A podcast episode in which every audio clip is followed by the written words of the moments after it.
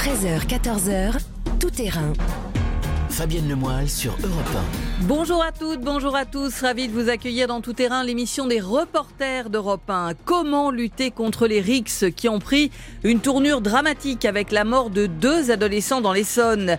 Justin Morin a suivi dans les airs et au sol les policiers qui essaient de prévenir ces bagarres. Séquence étonnante à bord de l'avion de la PAF qui survole quotidiennement des quartiers sensibles. Direction ensuite la Pologne où la visite de Clément Beaune ne s'est pas passée comme prévu. Le secrétaire d'État aux affaires européennes voulait se rendre dans une ville qui se revendique comme une zone sans idéologie LGBT. Il y a renoncé. Jean-Rémy Baudot nous expliquera pourquoi. Nous irons à Londres où l'interview de Meghan et Harry continue à faire des vagues.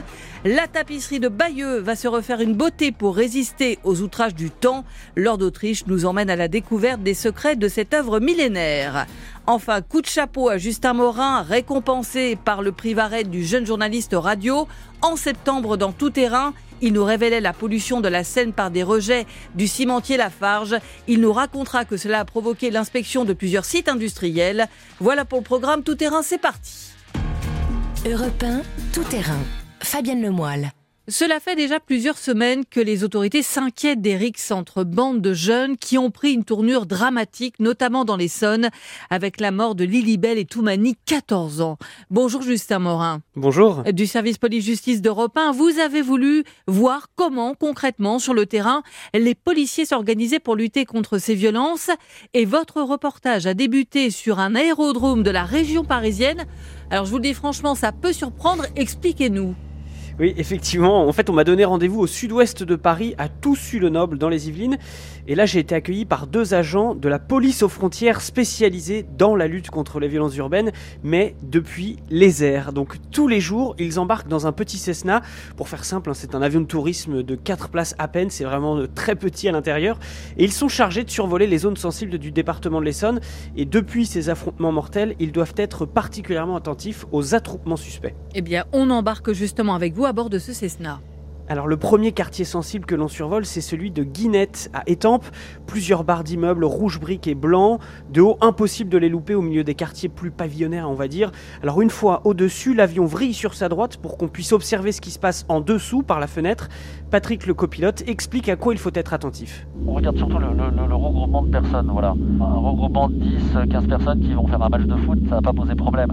Un groupe de 10, 15, 20 personnes qui vont commencer à se déplacer pour sortir de ce quartier sensible. On va un petit peu les suivre pour savoir éventuellement si euh, susceptibles d'aller se, se, bagarrer avec d'autres individus dans les quartiers euh, avoisinants. Et si on a un doute, on appelle les effectifs au sol et on leur demande d'aller vérifier simplement. Alors on a enchaîné avec les Ulysses, Massy, les barres d'immeubles arrondis aussi de la Grande mmh. Borne à Grigny, les pyramides à Évry. C'est vraiment très impressionnant vu du ciel. Hein. L'architecture de ces cités, c'est très frappant à quel point ça dénote dans le paysage vu du ciel. Alors est-ce qu'on voit vraiment, euh, Justin, ce qui se passe au sol comme ça à l'œil nu?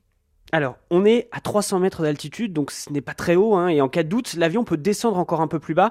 À partir de là, si on suit un groupe d'individus, c'est quasiment impossible de les perdre de vue, même s'ils se cachent, on voit absolument tout. La preuve ce jour-là, on a eu le signalement d'un début de rixe devant un lycée à Bretigny-sur-Orge. L'avantage avec l'avion, c'est qu'on peut se déplacer d'un bout à l'autre du département en à peine quelques minutes. Donc on est arrivé très vite sur place. L'avion, une fois de plus, vrille à droite et commence à faire des cercles au-dessus du lycée pour rester au-dessus de la zone qui nous intéresse. Et à partir de là, les agents en vol guident les équipes au sol. Écoutez. Euh, David, ça court, il y a du monde en bas, ça court, ça court. Côté du stade, ça court à nouveau, quinzaine d'individus habillés en noir. On a des équipages au sol là, tout au bout, il y a les individus. Et ils courent, ils se barrent, ils se barrent. Ça part à droite, à droite, c'est derrière l'école, c'est derrière l'école, dans la route départementale, derrière l'école. Non, non, l'équipage à gauche, l'équipage, non, non, derrière eux. Non, non, l'équipage, voilà. Ils partent à gauche, l'équipage qui est en sérigraphie, ils partent à gauche. À gauche, ça part au milieu des champs.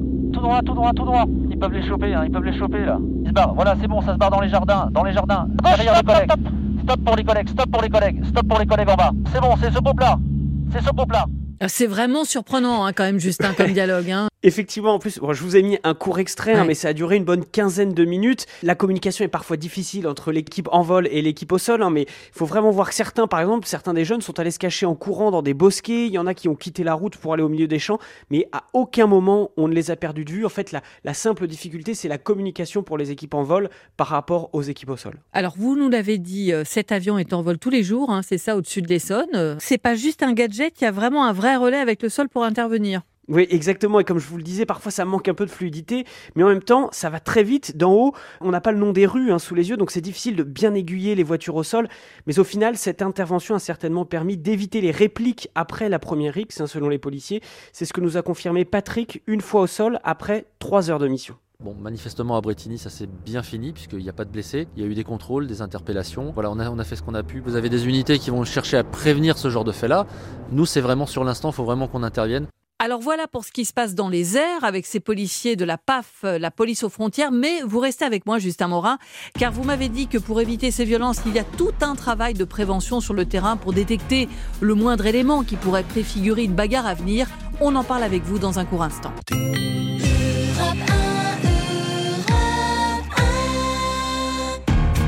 Europe 1, tout terrain.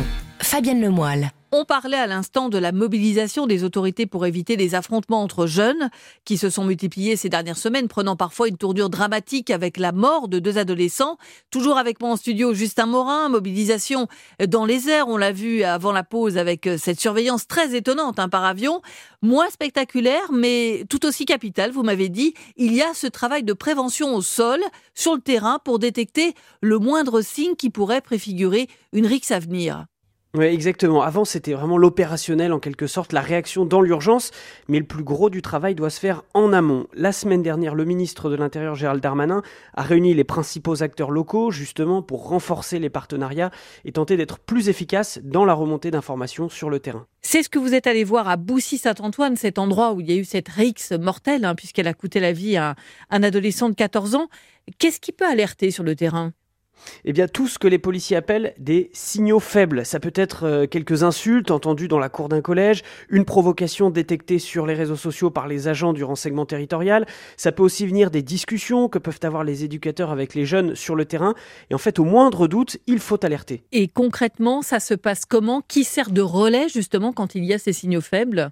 Alors la police nationale a mis en place un groupement de partenariat opérationnel, un GPO, et j'ai pu assister à la première réunion depuis les affrontements mortels à, Boussy-Saint-Antoine avec les maires, les polices municipales, les directeurs et les directrices des collèges et lycées dits sensibles de la zone, mais aussi, et on n'y pense pas forcément, ce sont les, les, contrôleurs et les chauffeurs de bus qui entendent et voient beaucoup de choses. C'est ce que nous a raconté le commissaire Laurent Boissé, c'est le référent bande du secteur. Quand un conducteur de bus arrive à hauteur d'un arrêt de bus avec des individus euh, nombreux, excités, exhibant euh, des armes par destination, hein, très clairement des tournevis, euh, voire même des armes blanches, des couteaux, bon ben là c'est tout de suite c'est une alerte qui doit remonter aux forces de l'ordre. Il y a des efforts considérables qui sont mis en place par ces transporteurs pour former leurs conducteurs à la détection des signaux faibles et donc à la remontée instantanée d'informations de manière à ce que nous, forces de l'ordre, puissions euh, adapter en temps réel nos dispositifs pour casser cette dynamique de la violence et déjouer les affrontements. Et la première mesure qui a été mise en place justement, c'est de réunir tous ces acteurs locaux, de les relier via euh, une conversation sur une messagerie cryptée de type WhatsApp ou Telegram, et au moindre doute, ils peuvent donner l'alerte. Alors, on l'entend, beaucoup de bonne volonté, euh, mais est-ce que c'est vraiment efficace? C'est ce qu'on verra dans les semaines et les mois à venir. Hein. Le but étant évidemment d'intervenir avant que ça ne dégénère. Alors, sur le secteur de la commune voisine à Draveil, une coopération similaire a été mise en place depuis un peu plus de trois mois et ce réseau d'alerte a été activé une vingtaine de fois. Selon les policiers, ça a certainement permis d'éviter des, affrontements. Mais ce que tous les acteurs locaux reconnaissent, c'est que ça ne suffira pas. J'ai rencontré le de Boussy-Saint-Antoine, où l'un des adolescents est mort il y a plus de deux semaines maintenant. Il s'appelle Romain Colas. Et pour lui, il faut aussi et surtout faire oublier ces vieilles rancœurs entre quartiers. Ça fait 40 ans qu'on a des jeunes issus de ces quartiers qui régulièrement s'affrontent. Donc on a au-delà de ce volet, encore une fois, policier pénal, un énorme boulot éducatif à conduire. Avec les, maires des villes voisines, nous allons notamment travailler sur les enfants d'élémentaire, ceux que nous avons dans le centre de loisirs, pour faire en sorte qu'ils passent du temps ensemble, qu'ils passent même leurs vacances ensemble, euh, avec l'espoir que si ces enfants fraternisent à 8, à 9, 10 ans, ben, ils ne se tapent pas dessus à 12. Donc euh, on a un travail euh, de court et de moyen terme, et c'est valable pour d'autres territoires, parce que ces cultures de confrontation, elles existent malheureusement en nombreux points de la région et puis de l'Hexagone. Nous avons l'impérieuse obligation, sauf à nous placer en situation de non non-assistance à, à jeunesse en danger, de casser ces logiques de confrontation qui, dans le secteur, existent depuis 40 ans. Voilà, casser ces logiques de confrontation. Euh, on en est où pour l'instant euh, du côté judiciaire euh, par rapport aux deux enquêtes en cours dans l'Essonne alors en tout, 13 mineurs ont été mis en examen, 6 concernant la mort de Lilibel à Saint-Chéron et 7 ayant participé à l'affrontement de Boussy-Saint-Antoine qui a conduit à la mort de Toumani. Dans les deux cas, l'auteur des coups de couteau mortels a reconnu les faits, hein, donc les deux mineurs ont été placés en détention provisoire et tous les autres sont sous contrôle judiciaire avec interdiction de paraître en Ile-de-France jusqu'à leur procès. Et je reviens juste à ce survol que vous avez fait au-dessus de l'Essonne. On l'a bien dit, euh, cet avion, ce Cessna, n'est pas siglé police, mais à la fois, est-ce que les jeunes sur le terrain euh, prennent la mesure de ce qui se passe dans les airs, qu'on les surveille? Alors selon les policiers, oui, au bout d'un moment, certains jeunes euh, comprennent que c'est un avion de la police parce que euh, s'il se passe quelque chose, l'avion, comme je vous l'expliquais, fait des tours au-dessus de la zone où potentiellement il se passe quelque chose. Donc les policiers me disent qu'au bout d'un moment, ils se font repérer, mais à la rigueur, c'est pas trop grave puisqu'ils peuvent aussi avoir un, effet, euh, un effet dissuasif. Donc à la rigueur, les, les policiers ne sont pas trop gênés par ça. Merci beaucoup, Justin Morin. Et on va vous retrouver exceptionnellement en fin d'émission pour revenir sur votre reportage diffusé dans tout terrain en septembre dernier. Vous nous révéliez à l'époque euh, l'existence de rejets polluants dans la Seine au niveau euh, d'un site du cimentier Lafarge. Un reportage, je dois dire, édifiant et qui vient d'être récompensé puisque vous avez reçu le prix jeune journaliste de la Fondation Varennes et toute l'équipe de Tout Terrain s'associe à moi pour vous dire bravo. Et vous nous direz où on en est de l'enquête judiciaire et si d'autres sites ont depuis été inspectés. À tout à l'heure. À tout à l'heure. Europe 1. À suivre, un secrétaire d'État français qui renonce à un déplacement dans un pays au cœur de l'Union européenne. C'est ce qu'a vécu cette semaine en Pologne Clément Beaune, le secrétaire d'État aux affaires européennes. On vous explique pourquoi.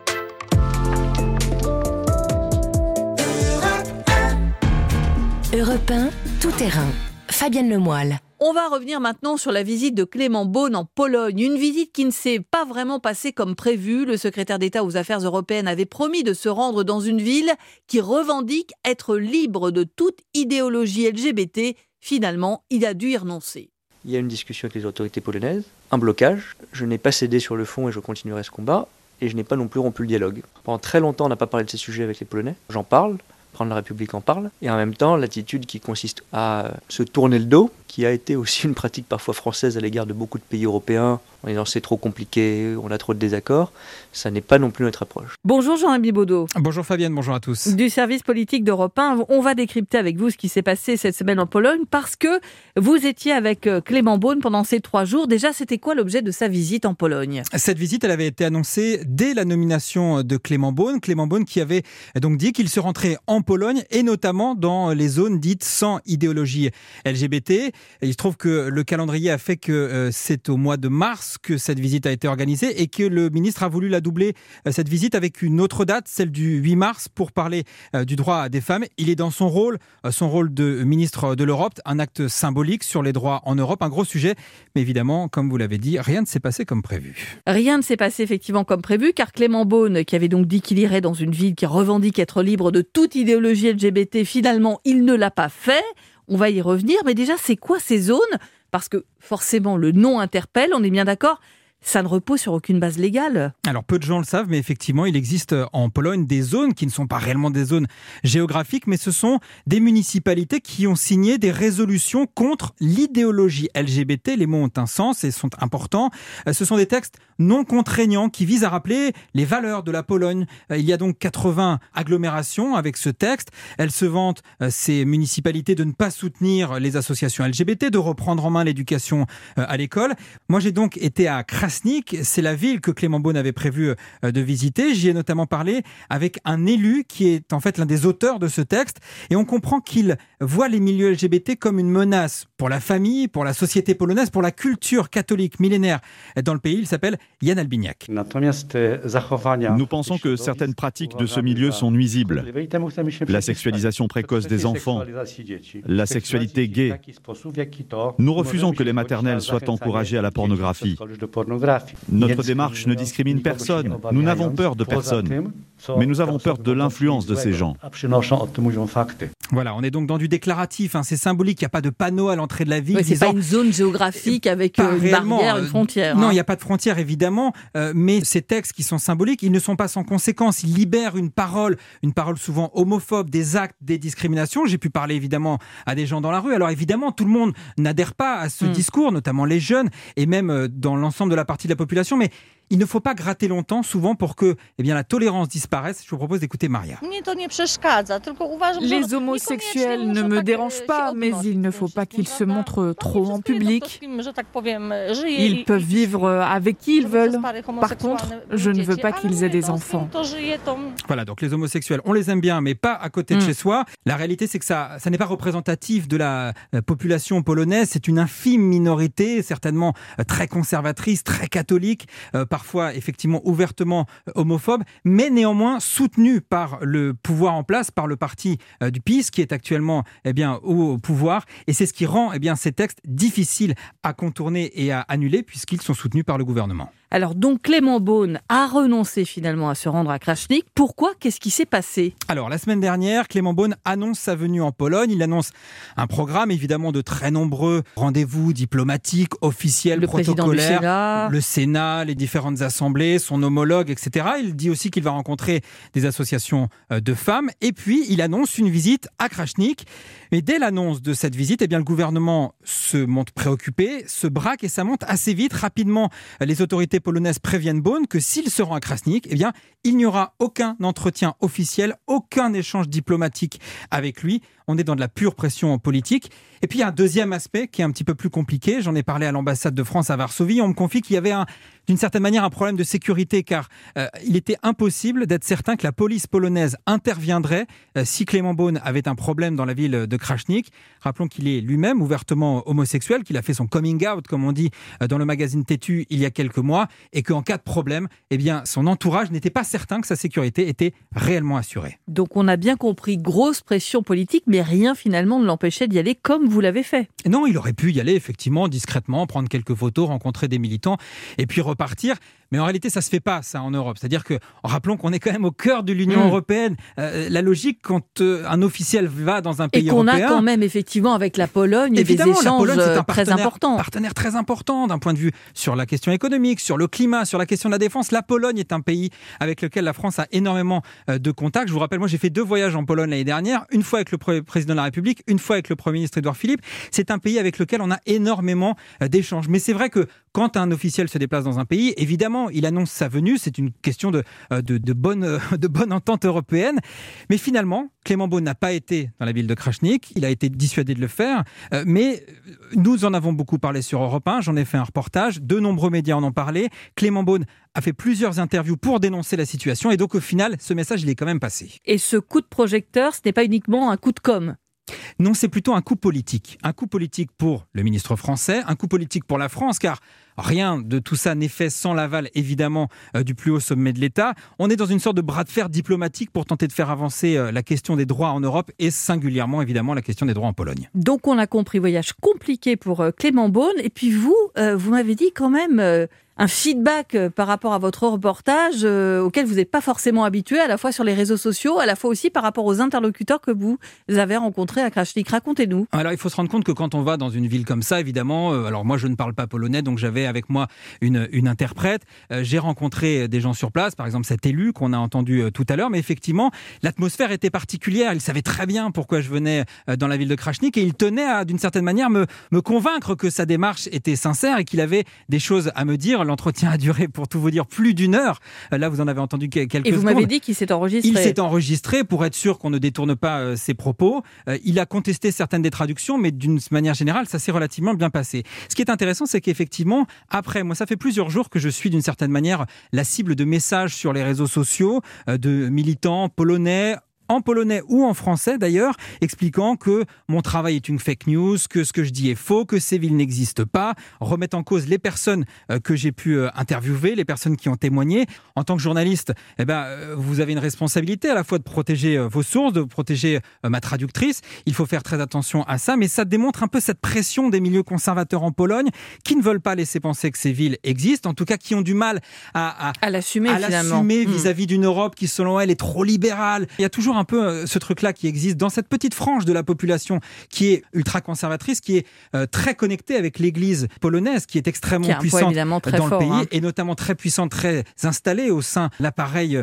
euh, d'État. Et ce que c'est, ce que j'ai pu montrer dans ce reportage et ce que les LGBT vivent en Pologne, c'est aussi une certaine manière ce qui se retrouve sur la question des femmes, euh, en, Pologne, le recul des libertés est une, vraie question aussi dans la presse en Pologne.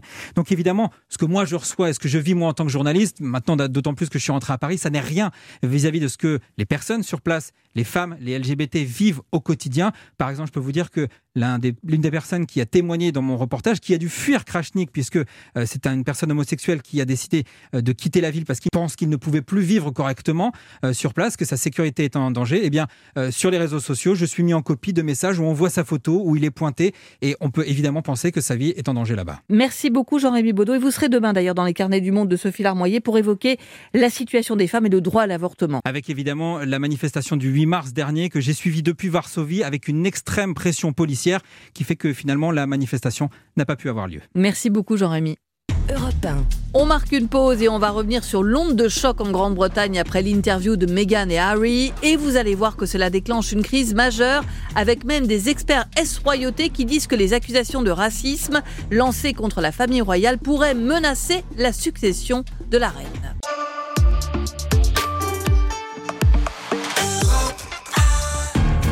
Europe tout terrain. Fabienne Lemoyle. L'onde de choc n'en finit pas de l'autre côté de la Manche après l'interview de Meghan et Harry. C'était sur CBS face à la reine des talk-shows américains, Oprah Winfrey, en début de semaine. Durant ma grossesse, nous avons eu plusieurs discussions avec le palais sur le fait que notre bébé n'aurait pas de protection ni de titre. Et aussi, on se préoccupait de savoir à quel point sa peau serait foncée. What? Bonjour Anaïs Cordoba. Bonjour. Correspondante d'Europe 1 en Grande-Bretagne, on vient d'entendre euh, Meghan et ses accusations de racisme et la réaction euh, d'Oprah Winfrey, ce what euh, qui en dit long.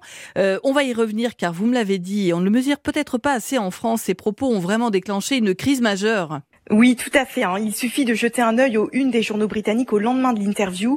La pire crise pour la monarchie en 85 ans, titre le Daily Mirror, qui fait référence à l'abdication du roi Édouard VIII en 1936. Le palais dans la tourmente après les accusations de racisme en une du Times. Alors, autre signe qu'on est face à une situation sans précédent, le prince William a enfreint la posture historique du no comment de la famille royale pour répondre aux accusations. Jeudi, face à des journalistes qui l'ont interpellé, il a déclaré nous ne sommes pas une famille raciste. Alors forcément, après cette interview, vous avez donné la parole aux Londoniens. On va écouter leur réaction. Moi, je pense que personne n'a fait de commentaire sur la couleur de peau du bébé. Je pense que c'est certainement une remarque anodine qui a été sortie de son contexte. La famille royale n'est absolument pas raciste. Ils ont des liens forts avec les pays du Commonwealth depuis des années et avec des personnes de toute nationalité. On est censé admirer cette institution, mais la société évolue et s'ils restent bloqués au siècle dernier, alors ça veut dire qu'ils n'ont plus leur place dans le monde actuel. J'étais une grande fan de Harry et Meghan, mais c'est fini. Ils recherchent l'attention de la presse et après ils se plaignent des intrusions. Par contre, ils utilisent les médias quand ça leur convient, donc il ne faut pas se plaindre. Voilà, on les entend très divisés, ces londoniens. Euh, juste une question quand même, parce que c'est vrai que c'est un grand classique, ce qu'on appelle euh, le micro-trottoir, la vox populi. Euh, ça les fatigue, ça les amuse ou pour eux c'est un vrai sujet quand vous descendez comme ça dans la rue, vous tendez votre micro? Eh bien, tout le monde n'est pas un fan absolu de la monarchie, hein, mais cette interview a fait beaucoup parler ici. D'abord, elle divise les Anglais. Les sondages montrent qu'il y a d'un côté le camp Meghan et Harry soutenu par une majorité de jeunes et d'électeurs travaillistes, et de l'autre le camp famille royale soutenu par une majorité de personnes âgées et d'électeurs conservateurs. Cet épisode est très concernant pour les Britanniques, notamment car ce sont leurs impôts qui financent la monarchie. En 2020, ça leur a coûté environ 80 millions d'euros. Ils sont donc très exigeants sur l'image renvoyée par leur famille royale. La reine est leur chef d'État et se doit d'incarner et de défendre les valeurs britanniques face au monde. Qu'est-ce qui a le plus marqué finalement dans les déclarations de Meghan et Harry et, pourquoi ça a eu un tel écho? Eh bien, deux choses ont choqué. D'abord, les accusations de racisme. Alors, Harry a juste dit que ce n'était ni la reine ni le prince Philippe qui était l'auteur de la remarque sur la couleur de peau du futur enfant. Mais si c'était le prince Charles ou le prince William, ce serait très compliqué d'avoir un futur roi accusé de racisme. Certains experts vont jusqu'à dire que ça pourrait menacer une succession au trône, notamment car l'interview a aussi suscité l'émoi dans les pays du Commonwealth et donc ça pourrait avoir des conséquences politiques. Le Commonwealth, c'est cette alliance intergouvernementale entre le Royaume-Uni et 53 États pour la plupart d'anciennes colonies. Le monarque britannique est chef du Commonwealth et chef d'État dans 16 de ces pays qui comptent pour beaucoup des populations noires et indiennes. Puis, il y a le fait que Meghan se soit plaint de pensées suicidaires auprès des officiels du palais et que selon elle, il lui est refusé une aide psychologique. En Grande-Bretagne, la santé mentale est un gros sujet de société. Hein. Le gouvernement vient d'annoncer un financement de près de 600 millions d'euros pour la santé mentale. Le prince William et Kate sont aussi très engagés sur cette problématique et donc la famille royale paraît cruelle et hypocrite empêchant Meghan de se faire aider sous prétexte que ce n'est pas bon pour l'image de l'institution. Et puis cette onde de choc, elle a touché aussi euh, les médias britanniques.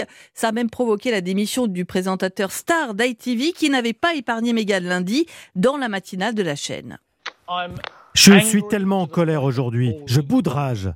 Pendant deux heures, il déballe les pires horreurs sur la famille royale, la monarchie, la reine et tout ce qu'elle a durement travaillé à construire. Je suis désolé, je crois pas un mot de ce qu'elle dit, Meghan Markle. Je la croirais même pas si elle lisait la météo.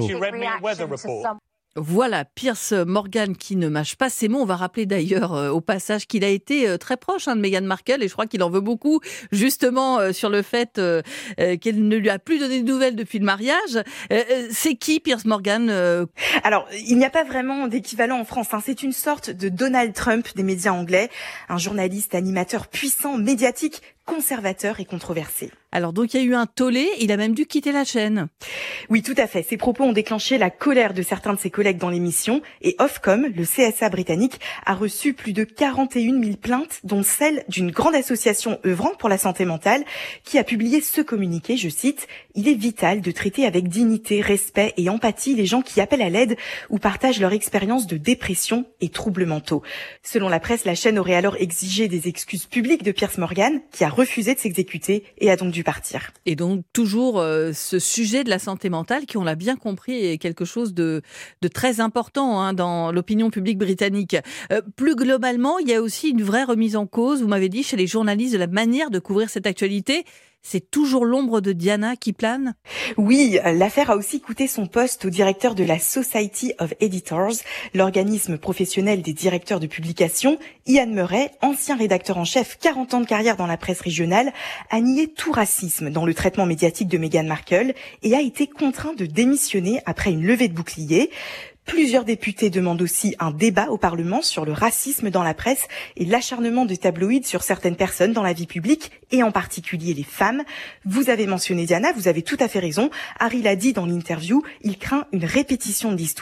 Au Royaume-Uni, ils sont nombreux à être d'accord avec lui et souhaitent donc éviter que les tabloïds ne fassent une autre victime. Merci beaucoup Anaïs Cordoba pour euh, cet éclairage. Euh, on voit cette onde de choc dans l'opinion publique britannique qui n'est pas forcément euh, ce qu'on a entendu dans les médias français où parfois on a regardé ça comme un énième épisode de la vie royale britannique. Merci à vous.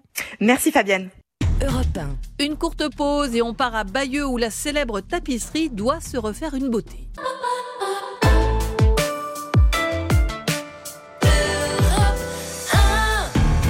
Europe 1, tout terrain. Fabienne Lemoyle.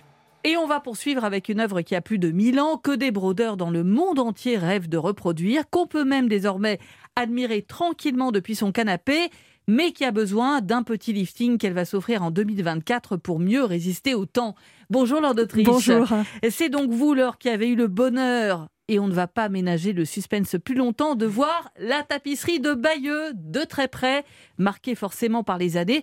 Racontez-nous déjà votre impression en la découvrant, parce que je crois que c'était la première fois. Oui, c'est la première fois que je la voyais. Écoutez, j'ai eu l'impression d'avoir en face de moi évidemment une œuvre historique majeure, très importante, quelque chose qui a marqué l'histoire, ça c'est sûr. Cette tapisserie était euh, euh, dans l'ombre, euh, éclairée avec une légère lumière, mais aussi j'ai eu le sentiment d'être face à une œuvre qui nous échappe, qui est très ancienne, avec des broderies qu'on n'arrive pas forcément à, décoder, à interpréter. Donc il y avait une part de mystère, je dois dire, dès que j'ai vu cette, cette tapisserie. Et donc, euh, cette tapisserie a été scrutée euh, millimètre par millimètre depuis des années en vue justement de cette restauration. C'est une œuvre de titan. Oui, absolument. Alors, ces dernières semaines, justement, chaque millimètre de la tapisserie euh, longue de 68 mètres hein, a été étudié au microscope et, par des restaurateurs et restauratrices. C'est là qu'ils ont vu à quel point elle était abîmée. Et le résultat, c'est qu'il y a sur la tapisserie 24 000 taches, des fils trop tendus qui s'abîment, des trous euh, dans la toile aussi lorsqu'elle a été accrochée avec des clous par le passé. Euh, c'est ce qu'explique Mathilde Labattu, la conservatrice à la direction régionale des affaires culturelles en Normandie. La tapisserie en fait a été clouée sur un panneau de bois au 19e siècle. Donc on a aujourd'hui le trou de ces clous et les taches avaient déjà été identifiées dans les années 80. On a beaucoup en fait de taches de cire qui en fait correspondraient à des traces de cierge quand la tapisserie en fait était exposée dans la cathédrale. On a aussi, ce qui est intéressant au niveau des tâches, des tâches de propreté, c'est-à-dire qu'il y a eu, on ne sait pas quand, on ne sait pas comment, mais euh, des moments où la tapisserie a probablement été lavée à certains endroits. C'est une œuvre qui en fait porte le poids de son passé. Voilà, elle porte le poids de son passé. Et elle raconte quoi d'ailleurs cette tapisserie? Elle raconte euh, par l'image donc euh, l'accession au trône du Normand Guillaume le Conquérant, qui devient roi d'Angleterre au XIe siècle. Et les broderies qui sont sur cette tapisserie racontent les guerriers au combat, euh, les chevaux qui se cabrent, euh, un banquet aussi où des hommes font griller de la viande. Donc à la fois cette épopée et la vie quotidienne des gens, euh, des guerriers à cette époque au Moyen Âge. Les parties les plus usées de cette tapisserie se trouvent dans les premiers mètres, tout au début de, la fresque, parce que la toile a longtemps été roulée, donc beaucoup de, mains sont passées sur cette. Ça paraît incroyable vu maintenant la, précaution qu'on prend de voir ce qu'on en a fait à l'époque, même cette cire, vous me disiez Hein, qui euh, coulait sur la tapisserie. et hein, eh ben vous allez voir, c'est ce que dit justement euh, euh, encore une fois Mathilde Labattu, la conservatrice, parce que l'objectif, c'est d'éviter qu'il y ait des dégradations supplémentaires. C'est privilégier en fait l'intervention la plus minimale possible, défaire la doublure qui date du XVIIIe siècle, qui crée aussi des tensions, pour que en fait cette toile de lin soit transmise aux générations futures dans un état qui soit, si ce n'est du coup, on ne peut pas prétendre meilleur, mais aussi stable en fait que celui qu'on a nous aujourd'hui. Alors vous nous l'avez dit, la tapisserie mesure près de 70 mètres de long. J'imagine que ça ne va pas être facile à restaurer. Oui, vous avez raison. Il va falloir trouver un lieu d'ailleurs dans lequel on pourra mettre à plat la tapisserie. Pour l'instant, il n'a pas encore été trouvé. Et puis même euh, déplacer la tapisserie sans l'abîmer, une si grande tapisserie, il faut 60 personnes pour cela. Et évidemment, ce sera aussi un défi. Alors, on ne le sait pas forcément euh, ici en France, mais cette tapisserie de Bayeux pour les Anglais, c'est une œuvre incontournable aussi de leur histoire. Oui, s'il y a une date que les Anglais connaissent tous, c'est 1066. C'est un peu l'équivalent pour nous en France du 14 juillet 89 euh, de la prise de la Bastille. Pour les Anglais, c'est le 14 octobre 1066 et la tapisserie de Bayeux. 1066, c'est la naissance du royaume anglo-normand avec le roi Guillaume. Alors cette tapisserie est tellement populaire qu'elle est même utilisée aujourd'hui encore à des fins politiques. Ça a été le cas récemment, euh, explique Antoine Vernet, le conservateur en chef des musées de Bayeux. On l'a vu énormément utilisé dans le cas du Brexit, notamment dans la presse anglaise, euh, pour repositionner, caricaturer les personnages politiques actuels, euh, parce que c'est une œuvre qui est essentielle dans l'histoire, euh, dans l'histoire anglaise. C'est le basculement de la royauté anglo-saxonne qui disparaît au profit d'une dynastie étrangère d'origine continentale, normande précisément. Donc c'est un basculement historique. Et ce qui est incroyable, c'est qu'au fil des siècles, tout le monde a voulu s'approprier cette tapisserie. Absolument. Dès la Révolution française, elle a été considérée comme un bien patrimonial. À chaque époque, elle a intéressé. Puis même plus que ça, euh, elle est célèbre sous l'Empire parce que Napoléon rêve de renouveler l'exploit de, Guillaume et le fait venir la tapisserie un temps au Louvre. Euh, pendant la Seconde Guerre mondiale, les nazis qui recherchaient la culture germanique dans la création artistique ont tenté de démontrer dans cette tapisserie que cette culture germanique euh, associée au monde viking se développait à l'époque sur le territoire européen. Et donc avec cette tapisserie finalement, euh, à cette époque-là, c'est la première fois que l'histoire de l'Europe du Nord est développée sous cette forme illustrée. C'est une, occasion unique de, de, connaître le Moyen Âge. Et mille ans plus tard, après avoir été créée, mille ans après avoir été créée, euh, cette tapisserie conserve encore beaucoup de secrets, dit Antoine Vernet.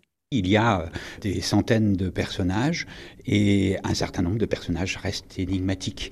Des noms figurent sur cette œuvre et on a encore parfois bien du mal à, identifier qui est le personnage nommé qui est représenté sur l'œuvre.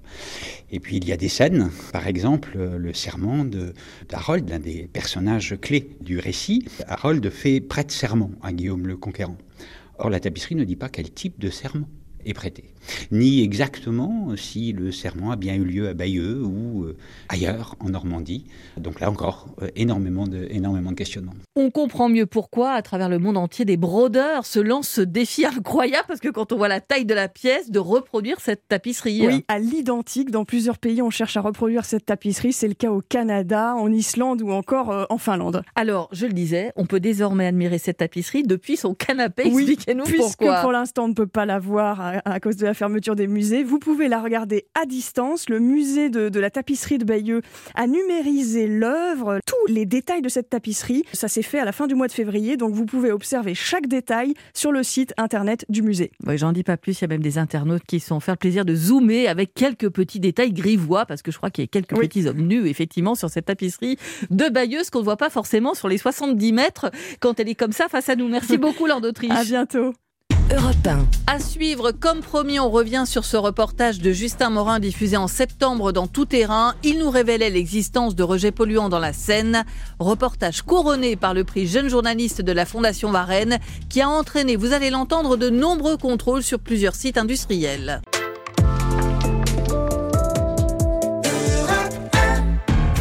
Europe 1, Tout Terrain.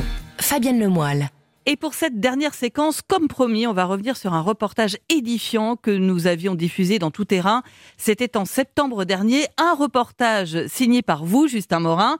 Vous nous révéliez à l'époque l'existence de rejets polluants dans la Seine du cimentier Lafarge reportage pour lequel, et on est très fiers, vous venez de recevoir le prix du jeune journaliste de la Fondation Varennes. Encore une fois, bravo. Ben, merci beaucoup. Et je tiens vraiment à partager ce prix avec Guillaume Bien, c'est le chef du service police-justice d'Europe 1, parce qu'on a travaillé à deux sur ce sujet, et sans lui, cette information aurait certainement euh, pu passer inaperçue. Donc euh, bravo à lui aussi. Eh bien, voilà qui est fait. Et on va réécouter euh, dans un instant ce reportage. Mais avant, rappelez-nous, ça se passait où précisément dans Paris? Alors, la première partie de l'enquête, ça se passe sur le site de la cimenterie Lafarge, située dans le 13e arrondissement de Paris, c'est tout près de Bercy. Et ensuite, l'enquête nous a mené sur le site Javel, dans le 15e, pas très loin de la Tour Eiffel, euh, tout près de nos studios. Voilà, le décor est planté. Et eh bien, on part tout de suite au bord de la Seine, dans l'est de Paris, avec vous. Ce que vous entendez n'est pas un ruisseau d'eau claire, mais un cocktail blanchâtre de ciment et de microfibres plastiques qui se déverse en continu dans la Seine. Voilà, pour moi, c'est un scandale écologique. Jacques Lemoine, agent chargé de la protection du milieu aquatique à Paris, est écœuré. Sous nos yeux, les ouvriers de la cimenterie nettoient leurs camions à béton. Des flots d'eau usée coulent dans des cuves grossièrement percées pour qu'elles se vident discrètement dans le fleuve. Euh, clairement, c'est volontaire. en fait, dans ces cuves, ce sont toutes les eaux et les restes de béton euh, fabriqués euh, qui reviennent dans les camions en fin de journée. Et ensuite, la société est censée traiter ces déchets. Sauf que là, elle le fait pas. Sauf que là, bah, non seulement elle le fait pas, mais en plus, elle se permet de le déverser dans la Seine volontairement. Et vu l'épaisseur de la couche de ciment séché sur les quais, cette pollution ne date pas d'hier. Selon l'agent, les matières déversées étouffent les poissons et polluent les algues, se désole John Bouchot, membre de la brigade. C'est même assez poignant puisque finalement, on, on va souvent taper sur les petits artisans, etc. dès qu'il y a un petit souci au niveau de l'environnement. Et là, on est sur un gros groupe qui a totalement en fait les moyens de pouvoir faire autrement et surtout de recycler puisque c'est des matières qui sont finalement totalement recyclables. Contacté, Lafarge se dit victime d'un acte malveillant qui a entraîné un écoulement temporaire. La mairie de Paris, scandalisée par ces révélations, peine à y croire et annonce dans la foulée vouloir porter plainte. Emmanuel Grégoire, premier adjoint au maire. Nous avons quelques doutes sur l'explication qui est donnée d'actes malveillants. Et à l'occasion de la découverte de cet incident, depuis ce matin, nous recevons des témoignages complémentaires, notamment de riverains, qui font état, pour l'ensemble des groupes qui produisent des ciments, de pratiques douteuses. C'est inacceptable. La mairie prétend donc découvrir les faits, tout comme la Farge qui déplore un incident exceptionnel. Mais un autre témoignage vient contredire cette thèse. Nous sommes à l'autre bout de Paris, en aval de la Seine, cette fois près du pont Mirabeau, classé monument historique. En arrière-plan, il y a la tour Eiffel et en face de nous, sur les quais, une autre cimenterie Lafarge, accusée depuis plusieurs années par des riverains des mêmes pratiques. Nous pouvons l'assurer, nous l'avons vu de nos propres yeux. Et pour tout vous dire, l'une des photos a été prise par moi-même. Donc je vous assure que c'est tout à fait réel. Au téléphone, Marise Fourcade, la vice-présidente de l'association des riverains du port de Javel, n'est pas du tout surprise par nos révélations.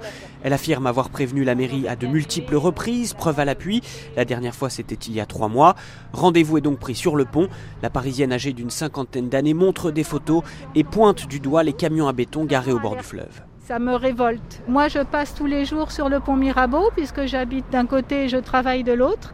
Et j'ai vu plusieurs fois des camions Lafarge déverser en fait euh, un liquide blanchâtre qui ressemblait à des eaux usées des camions toupies dans la Seine directement. Là aussi, on a pris des photos, des photos qu'on a adressées d'ailleurs euh, à la mairie de Paris et pour lesquelles on n'a pas reçu de réponse à ce jour. Depuis combien de temps ça dure selon vous? Je pense, ça dure depuis des années. Ce n'est pas du tout accidentel. Ce sont des pratiques qui existent depuis longtemps au vu et au su de tout le monde. On s'aperçoit juste aujourd'hui que ça n'est plus possible de continuer comme ça. Alors, est-ce une pratique courante, comme l'avance cette témoin privilégiée Quels sites sont concernés et depuis combien de temps cela dure? Le parquet de Paris a ouvert une enquête. En attendant les résultats, Barbara Pompili, la ministre de la Transition écologique, a également lancé en urgence une vaste opération de contrôle. Toutes les cimenteries Lafarge d'Île-de-France situées en bord de Seine seront inspectées pour mettre un terme à ces dérives. Voilà donc pour cette enquête édifiante sur cette pollution dans la Seine, avec la promesse, hein, on l'entendait, du ministère euh, de la Transition écologique de mener très vite euh, des contrôles. On y reviendra dans un instant, mais déjà, est-ce que cette pollution euh, a été stoppée? Alors, j'ai eu cette semaine un conseiller du ministère de la Transition écologique. Au moment de la diffusion des faits, la Farge a reçu des mises en demeure afin de mettre un terme à cette pollution. Et on va dire oui, euh, oui, presque. On va dire ça comme ça. C'est-à-dire que le site de Javel dans le 15e arrondissement a été inspecté il y a trois mois pour s'assurer que des mesures avaient été prises. C'est le cas. Les rejets de déchets ont stoppé.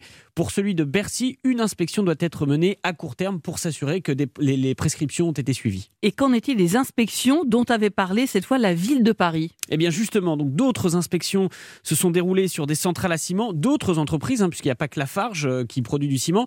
Expertise dont on attend encore les résultats. À la suite de ces révélations, vous l'aviez dit, c'est la chute du sujet. Barbara Pompili, la ministre de la Transition écologique, avait promis une grande opération de contrôle dans le reste de l'île de France. Il y en a eu dans les Hauts-de-Seine, où des irrégularités ont été constatées sur un des sites de l'entreprise d'Audin, filiale de Vinci. En Seine-et-Marne également, il y a eu d'autres contrôles. D'autres inspections doivent être menées au cours de l'année. C'est en tout cas ce que nous assure le ministère de la Transition écologique. Et puis, il y a eu aussi des poursuites judiciaires. Où en est l'enquête? Alors effectivement, les investigations sont toujours en cours aujourd'hui. C'était en septembre dernier que l'enquête a été ouverte il y a six mois. Le parquet de Paris a ouvert une enquête pour euh, déversement de substances nuisibles par personne morale, jet ou abandon de substances nuisibles et utilisation de produits phytosanitaires sans respecter les conditions d'utilisation. C'est l'Office français de la biodiversité qui est chargé des investigations. Un rappel quand même, Fabienne, c'est qu'au moment des faits, la Farge s'était défendue en parlant d'une pollution accidentelle liée à un acte de vandalisme, qu'on attend vraiment les résultats de l'enquête pour savoir ce qu'il en est. Eh bien, on y reviendra dans tout terrain, euh, évidemment. Merci encore, euh, Justin Morin. Merci à vous. Europe tout terrain, c'est fini pour aujourd'hui. Merci à tous les reporters et spécialistes d'Europe 1 qui ont participé à l'émission. Justin Morin, Jean-Rémy Baudot, Anaïs Cordoba et à l'instant Lord d'Autriche. Un grand merci aussi à Rémi Duprat et Julien Blanc pour la réalisation, Capucine Patouillet pour la coordination. Je vous rappelle que vous pouvez réécouter Tout terrain en podcast sur europe1.fr. Dans un instant à 14h clap, bonjour Mathieu Charrier. Bonjour Fabienne, bonjour à tous. Eh bien écoutez, aujourd'hui on a décidé de s'intéresser au César. Alors pas la cérémonie d'hier soir, hein, mais à la grande histoire des Césars. On verra comment très souvent, elle a été le reflet aussi de notre société et de toutes les problématiques qui l'agitent. Puis à 14h30, c'est François Berléand qui a accepté de répondre à notre questionnaire Les films de ma vie. Alors on verra avec lui ses plus grands souvenirs de cinéma. Merci Mathieu et à tout de suite. Fabienne Lemoyle sur Europe 1.